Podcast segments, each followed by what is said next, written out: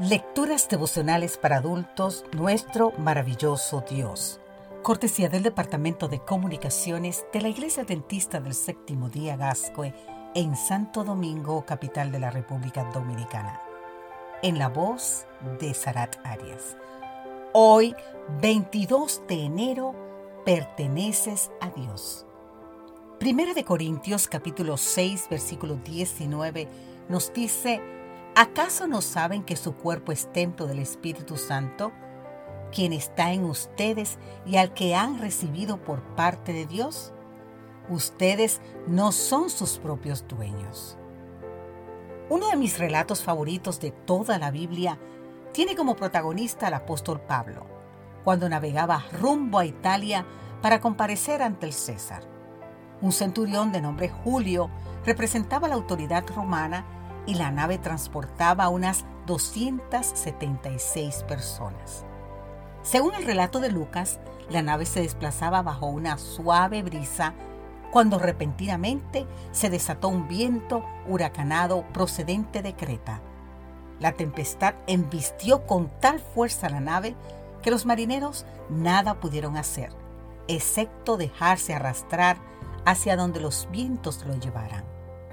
Pasaron varios días sin que pudieran ver el sol ni las estrellas, y la situación se tornó tan crítica que en un momento dado tuvieron que arrojar al mar la carga con el fin de aligerar la nave. Ya habían pasado 14 días en medio del agitado mar cuando el apóstol Pablo, poniéndose de pie, se dirigió a los descorazonados viajeros. ¿Qué les dijo en un momento en el que toda esperanza de salvación se había extinguido? Esta noche ha estado conmigo el ángel del Dios de quien soy y a quien sirvo. Y me ha dicho, Pablo, no temas, es necesario que comparezcas ante César. Además, Dios te ha concedido todos los que navegan contigo.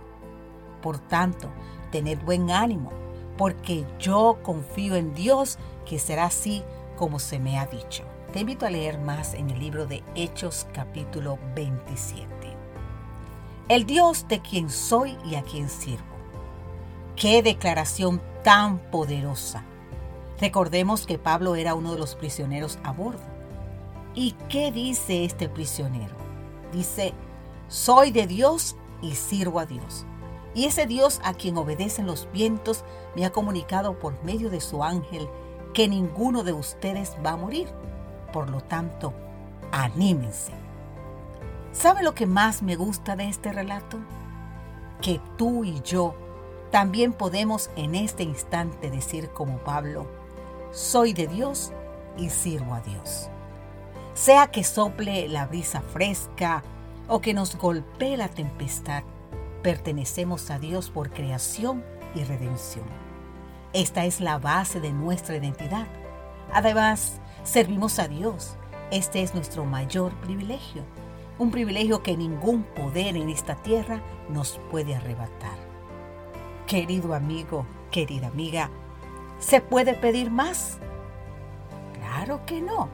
Entonces digamos, Padre, hoy te doy gracias porque te pertenezco y porque es mi privilegio servirte.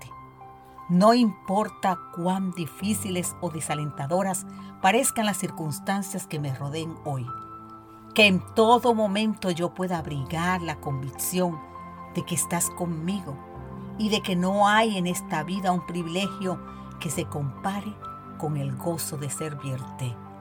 Amén.